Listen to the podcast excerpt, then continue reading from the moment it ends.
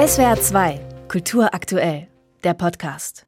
Vielleicht werden Sie es im Laufe des Tages mitbekommen haben. Der diesjährige Georg Büchner Preisträger der Deutschen Akademie für Sprache und Dichtung wurde bekannt gegeben und er geht an niemand Geringeren als an Lutz Seiler. Seit Anfang der 2000er Literaturpreis Dauergewinner kann man sagen, wirklich jährlich mit allem, was Rang und Namen hat, ausgezeichnet. Unter anderem der Ingeborg-Bachmann-Preis, der Deutsche Buchpreis, der Preis der Leipziger Buchmesse und heute die wohl wichtigste und renommierteste und auch am höchsten dotierte Ehrung im deutschsprachigen Literaturraum. Herr Seiler, Glückwunsch. War das jetzt der offizielle Ritterschlag? Ja, also vielen Dank erstmal. Und ja, ich weiß nicht, ob das ein Ritterschlag ist, man kann es vielleicht so nennen. Der Büchner Preis hat ja doch noch einmal eine ganz eigene Dimension, sowohl was Tradition des Preises betrifft, als auch mit Blick auf den, auf den Namensgeber Georg Büchner, der ja sowohl in inhaltlicher als auch in sprachlicher Hinsicht eine Art neue Epoche in der Literatur markiert, vielleicht sogar in einigen Bereichen der Naturwissenschaft zur Avantgarde gezählt werden muss. Also insofern ist es etwas ganz Großes. Sie sind kürzlich 60 Jahre alt geworden. Schon die Hälfte Ihres Lebens publizieren Sie, schreiben Sie, sind Mitglied in diversen Akademien, waren Gastprofessor, erst Lyriker, jetzt in der Belletristik unglaublich erfolgreich. Ähm, war jetzt diese große oder diese größte Ehrung nun Ihrer Meinung nach überfällig nach all den Jahrzehnten oder spüren Sie eher eine Verantwortung, die da jetzt auf Sie zukommt? Ähm, ja, aber also ganz so läuft es ja eben nicht. Also das, das Schreiben geschieht ja, ob nun Kritik geschieht oder Lob und äh, ganz unabhängig von, von diesen gesellschaftlichen oder auch literaturbetrieblichen Kontexten, obwohl jeder Preis natürlich eine ganz große Ermutigung ist, ist ja so, dass das Schreiben etwas Unbedingtes hat und auch haben muss, dass man immer wieder im Grunde bei Null anfängt, gegen alle Zweifel ankämpfen muss mit jedem neuen Buch, die sich immer wieder einstellen, aber zugleich auch so eine Art Qualitätskontrolle sind. Der Zweifel ist wahrscheinlich das Wichtigste am Schreiben. Und äh, also diese sagen Unbedingtheit, die dem Schreiben eigen ist, ist das eine. Man muss das Schreiben immer wieder neu beschützen und muss es immer wieder neu von dem, was sonst so geschieht im Leben, im äußeren Leben, auseinander dividieren und, äh, und sich eben immer wieder neu konzentrieren auf die eigene Arbeit. Mhm. Und mit dem Blick nach vorne, mit dieser Konzentration auf die bevorstehende Arbeit, glauben Sie, dass sich diese Arbeit jetzt verändert mit diesem Preis, weil es quasi eine, auch vielleicht eine Erwartungshaltung gibt, nun als Georg Büchner Preisträger?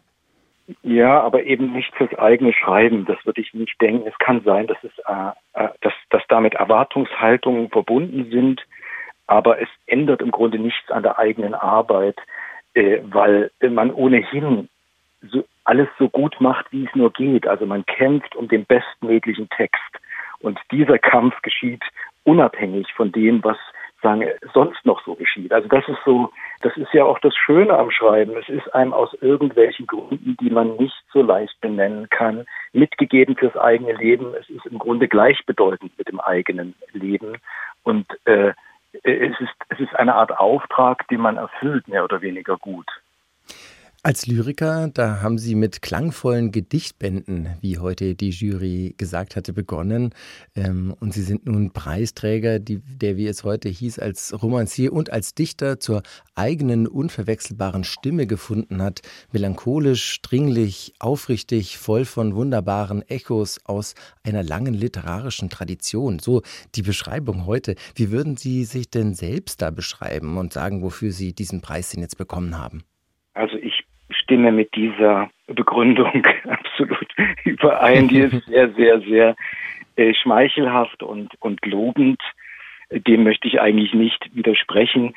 Und ich sehe mich eigentlich nicht in der Lage zu begründen, warum ich, also selber zu begründen, warum ich diesen Preis bekommen habe. Ich kann nur, äh, nur sagen, dass, äh, dass mir eben bestimmte Dinge wichtig sind im Schreiben, wie die Herkunftsgeschichte aus einer eben vom Uranbergbau verwüsteten Landschaft, das kommt immer wieder vor als Stoff in meinen Texten, aber eben auch 89 zum Beispiel als weltgeschichtliche Zäsur, was das eigentlich gemacht hat, was, was da geschehen ist in, in dieser unmittelbaren Zeit nach dem Mauerfall bis eben zur deutschen Vereinigung. Darüber habe ich versucht, in meinem Roman zu schreiben. Oder eben auch die Faszination für bestimmte alternative Lebensmodelle innerhalb sehr spezieller Mikromilieus. Das kommt in beiden Romanen, glaube ich, vor. Das interessiert mich und wenn es denn dafür den Preis gegeben hat, dann stimmt das sehr schön überein. Mhm. Beide Bücher, Sie haben es gerade schon angesprochen. Ähm, Crusoe, 2014, Ihr Romandebüt war das ja, für den es den Deutschen Buchpreis gab, ähm, wo man ja sagen kann, dass Sie dadurch dann erst vielleicht auch spät äh, einem größeren Publikum bekannt geworden sind. Und 2020 ähm, Stern 111 mit dem Preis der Leipziger Buchmesse. Beides äh, Riesenerfolge, beides Geschichten eben aus der ehemaligen DDR, aus der Sie ja stammen. Dann frage ich vielleicht nochmal, wie würden Sie sich denn beschreiben als so ein chronistischer Roman Romancier oder wie würden Sie das sagen? Ja, also die, ähm, die Historie spielt schon eine große Rolle. Also und man kann nicht leugnen, dass es eben authentische Ausgangspunkte gegeben hat für diese Romane. Ähm, aber dann in, in der Arbeit am Text, ähm, äh, wenn man dann hineingeht ins Wort äh, regiert eben die Literatur, regieren die Kriterien der Literatur. Man möchte auf einen bestimmten Klang hinaus, auf eine bestimmte Melodie, auf bestimmte Rhythmen, ein bestimmtes Vokabular wird aufgerufen. Und dann ist es eben was, was bis ins Fantastische hinein marschieren kann. Es ist, ist Literatur, die durchaus versucht, historische Verläufe als Stoff zu benutzen. Deshalb habe ich das gesagt von der weltgeschichtlichen Zäsur 89 oder eben das Thema Radioaktivität im äh, Uranbergbau dort in diesen Landschaften, die bis heute ja vor sich hin strahlen, wenn man so will. Und äh, das interessiert mich schon, aber eben auch eine bestimmte Faszination für kleine Mechanik, für klassische Mechanik, für Apparaturen und so etwas oder für spezielle Medien der Erkenntnisgewinnung, Bewusstseinszustände, das alles spielt äh, in mein Schreiben mit hinein. Ich habe es mir erlaubt, eine Textstelle aus Stern 111 mitzubringen, um, einen noch, mal, um noch einmal den besonderen Stil zu hören. Ähm, hier geht es um Karl, der von Gera nach Berlin gegangen ist. Am Abend zählte Karl sein Geld, die wenigen Scheine, die übrig waren. Er roch daran und strich sie glatt. Die Münzen hatte er zu Markbeträgen gestapelt. Die Münzen rochen nach Aluminium und altem Schweiß, die Scheine nach Angst jener unklaren Angst, es nicht zu schaffen im Leben, unterzugehen. Er war einfach nicht gemacht dafür. Und so weiter. Ist das der Lyriker Lutz Seiler, der da das Geld beschreibt? Nee, das ist ja die Figur. das, ist, das bin ja nicht ich. Das ist ja Literatur. Also es gibt einen Erzähler, einen äh, personalen Erzähler, der versucht zu beschreiben, wie diese Figur denkt, während sie das Geld zählt.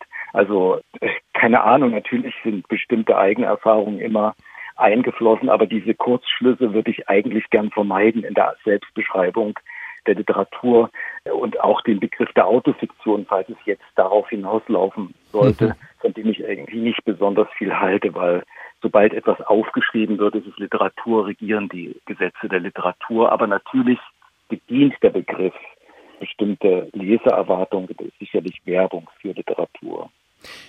Was in beiden Romanen auffällt, ähm, dass es auch um Figuren geht, die Randfiguren sind, würde man sagen, in der Gesellschaft, im Hausbesetzer in Berlin zum Beispiel, Saisonarbeiter auf Hiddensee.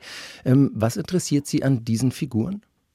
Ja, das sind eben Figuren, die Protagonisten eben dieser alternativen Lebensmodelle sind. Zum einen, also die geraten in diese sehr speziellen Milieus, sei es auf der Insel Hiddensee, in der absoluten Endzeit der DDR oder sei es eben nach dem Mauerfall, dieser absoluten Aufbruchszeit, dieser im Grunde anarchischen Zeit, in der das alte Gesetz nicht mehr galt und ein neues Gesetz noch nicht regierte, in diesen sagen, historischen Ausnahmesituationen, diesen Lücken im Ablauf, äh, äh, handeln diese Figuren, dort werden sie interessant, fangen sie an zu schillern und zu leuchten und machen dort einen Prozess der Individuation durch, erleben das Abenteuer der Individuation, erfinden am Ende eventuell eine eigene Stimme und ein selbstbestimmtes Leben. Also das, das ist der Kern des Interesses. Unser SWR2-Literaturchef Frank Hertwig meinte heute Mittag auf die Frage, welche Bücher man von Ihnen denn gelesen haben müsste, alle, aber es seien sehr viele. Was wäre denn äh, Ihre Leseempfehlung abseits dieser beiden Romane, um Sie als Autor ähm, kennenzulernen und dann vielleicht auch warum?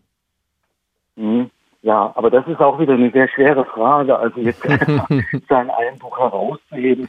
Also sicher, äh, sicher, sicher ist es, also für jemand als Einstieg in mein Werk ist Stern 111 sicherlich eine gute Empfehlung und äh, auch der letzte Gedichtband Schrift für blinde Riesen. Ansonsten weiß ich selber nicht, wenn ich mich entscheiden müsste, hätte ich Schwierigkeiten zu sagen, das oder das, aber jetzt habe ich zwei Titel genannt. Wunderbar, das nehmen wir so mit. Wie seit über 70 Jahren wird dann im November von der Deutschen Akademie für Sprache und Dichtung der wohl renommierteste Preis der deutschsprachigen Literatur vergeben, der Georg-Büchner-Preis in Darmstadt. Und den bekommt in diesem Jahr Lutz Seiler. Herr Seiler, vielen Dank Ihnen für das Gespräch und Glückwunsch nochmal zur tollen Nachricht heute. Ich danke Ihnen auch.